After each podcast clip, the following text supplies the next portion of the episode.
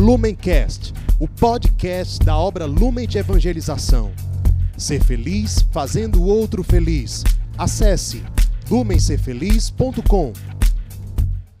Oi, pessoal, tudo bem? Sejam bem-vindos a mais uma meditação a partir do Evangelho. Hoje, o Evangelho está em Mateus, capítulo 19, versículos de 3 a 12. Nós estamos reunidos em nome do Pai e do Filho e do Espírito Santo. Amém. Vinde, Espírito Santo, vinde por meio da poderosa intercessão do Imaculado Coração de Maria, vossa amadíssima esposa. Vinde, Espírito Santo, vinde por meio da poderosa intercessão do Imaculado Coração de Maria, vossa amadíssima esposa. Vinde, Espírito Santo, vinde por meio da poderosa intercessão do Imaculado Coração de Maria, vossa amadíssima esposa. Diz o Evangelho de hoje. Naquele tempo, alguns fariseus aproximaram-se de Jesus e perguntaram para o tentar: É permitido ao homem despedir sua esposa por qualquer motivo? Jesus respondeu: Nunca lestes que o Criador, desde o início, os fez homem e mulher, e disse: Por isso o homem deixará pai e mãe e se unirá à sua mulher, e os dois serão uma só carne? De modo que eles já não são dois, mas uma só carne. Portanto, o que Deus uniu, o homem não separe. Os fariseus perguntaram: Então, como é que Moisés mandou dar certidão de divórcio e despedir a mulher? Jesus respondeu: Moisés permitiu despedir a mulher por causa da dureza do vosso coração, mas não foi assim desde o início. Por isso eu vos digo: quem despedir a sua mulher, a não ser em caso de união ilegítima, e se casar com outra, comete adultério. Os discípulos disseram a Jesus: Se a situação do homem com a mulher é assim, não vale a pena casar-se. Jesus respondeu: Nem todos são capazes de entender isso, a não ser aqueles a quem é concedido. Com efeito, existem homens incapazes para o casamento, porque nasceram assim. Outros, porque os homens assim os fizeram Outros ainda se fizeram incapazes disso por causa do reino dos céus. Quem puder entender, entenda.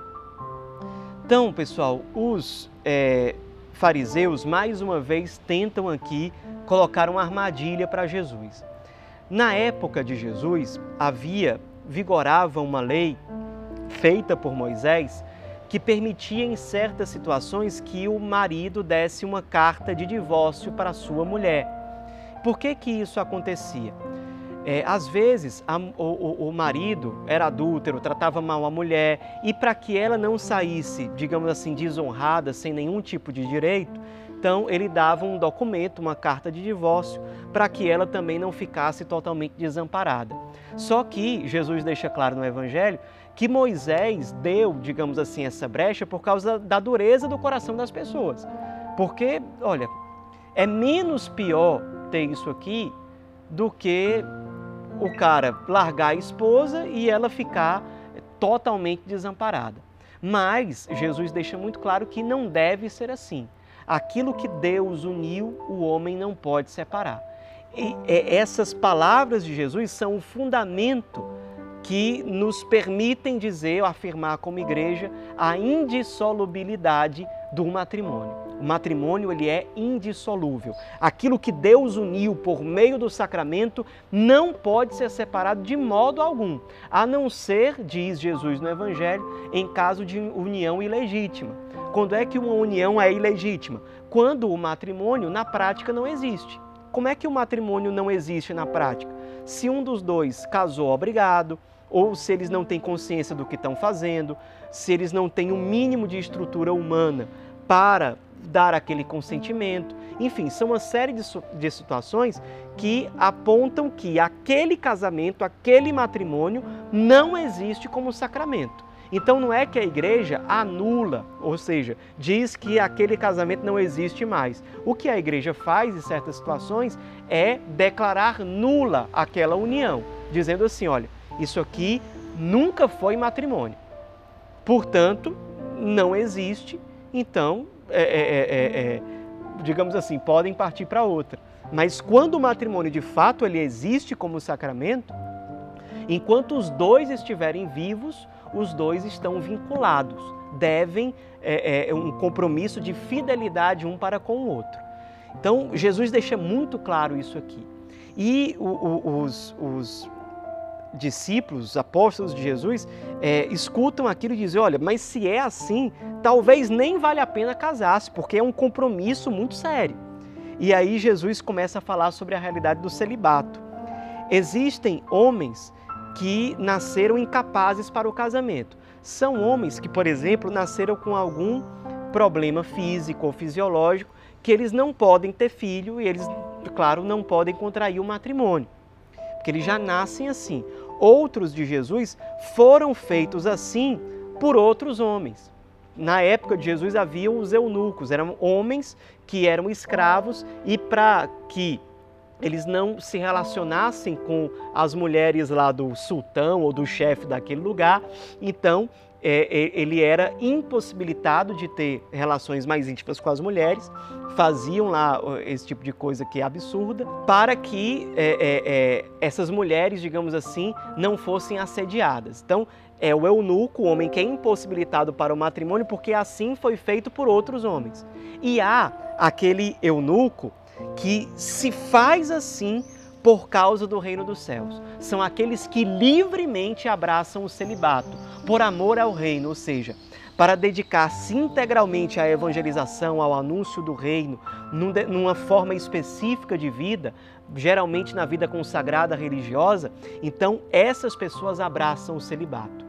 Eles abraçam um matrimônio, mas não um matrimônio na carne, um matrimônio espiritual, com Cristo, com a igreja.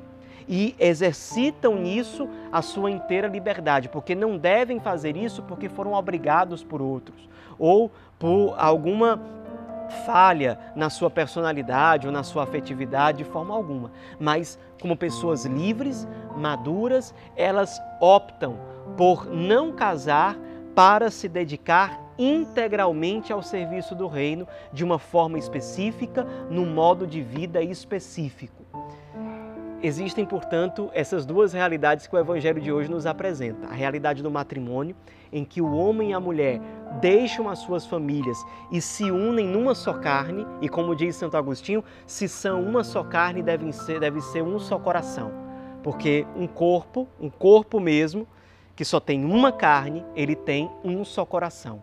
Esse é o grande chamado da vida matrimonial, que duas pessoas, um homem e uma mulher, se unam para ser uma só carne e um só coração, para que um seja instrumento de salvação e de santificação para o outro, e que como fruto dessa entrega total de um para o outro, haja ou apareçam os filhos, segundo a vontade de Deus, segundo a quantidade que Deus quiser, que Deus indicar. Nisso, eles vão estar dando testemunho para o mundo do amor que existe, segundo São Paulo, entre Cristo e a Igreja. Cristo amou tanto a igreja, diz São Paulo, que ele se entregou totalmente por ela para, tor para tornar a igreja santa. É, é assim que deve ser a união matrimonial. A outra forma de vida é o celibato. São aqueles que livremente não querem casar, mas para assumir uma união esponsal com Cristo, com a igreja, por um modo específico de vida para a construção do reino de Deus.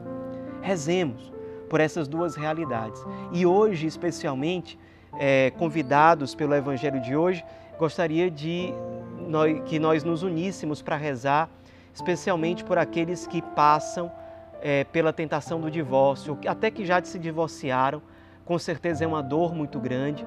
Infelizmente, a gente sabe, nesse tempo agora de isolamento social, a gente infelizmente tem notícia de várias famílias que entraram em crise, vários casais. É, às vezes a dificuldade econômica interferiu no relacionamento entre os dois, às vezes eles não souberam conviver bem dentro de casa toda hora. Vamos rezar por essas pessoas, por aqueles que estão pensando em se divorciar.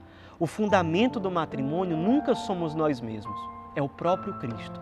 É sobre ele que nós devemos construir, de fato, uma construção inabalável. É ele o único fundamento possível. Então, nós que somos casados, vamos cultivar a cada dia esse alicerce firme que é o próprio Cristo, pela oração, pelos sacramentos, por uma conversão da nossa mentalidade. O matrimônio verdadeiro, maduro em Deus, não é aquele em que a minha primeira preocupação é que o outro me faça feliz. Mas a minha primeira preocupação é ser um canal de salvação para o outro. Amar por primeiro, dar-me por primeiro. Isso é que significa ser um. Dar o primeiro passo nessa vida de comunhão, de unidade. Que o Senhor nos abençoe e que essa Ave Maria que nós vamos rezar agora nos motive e abençoe esses casais que estão em crise. Que São Maximiliano Kolbe, que é o santo de hoje, especialmente interceda também por essa intenção. Ave Maria, cheia de graça, o Senhor é convosco. Bendita sois vós entre as mulheres, e bendito é o fruto do vosso ventre, Jesus. Santa Maria, Mãe de Deus, rogai por nós, pecadores, agora e na hora de nossa morte. Amém. Em nome do Pai, do Filho e do Espírito Santo. Amém. Lumencast, o podcast da obra Lumen de Evangelização. Ser feliz fazendo o outro feliz. Acesse lumencerfeliz.com.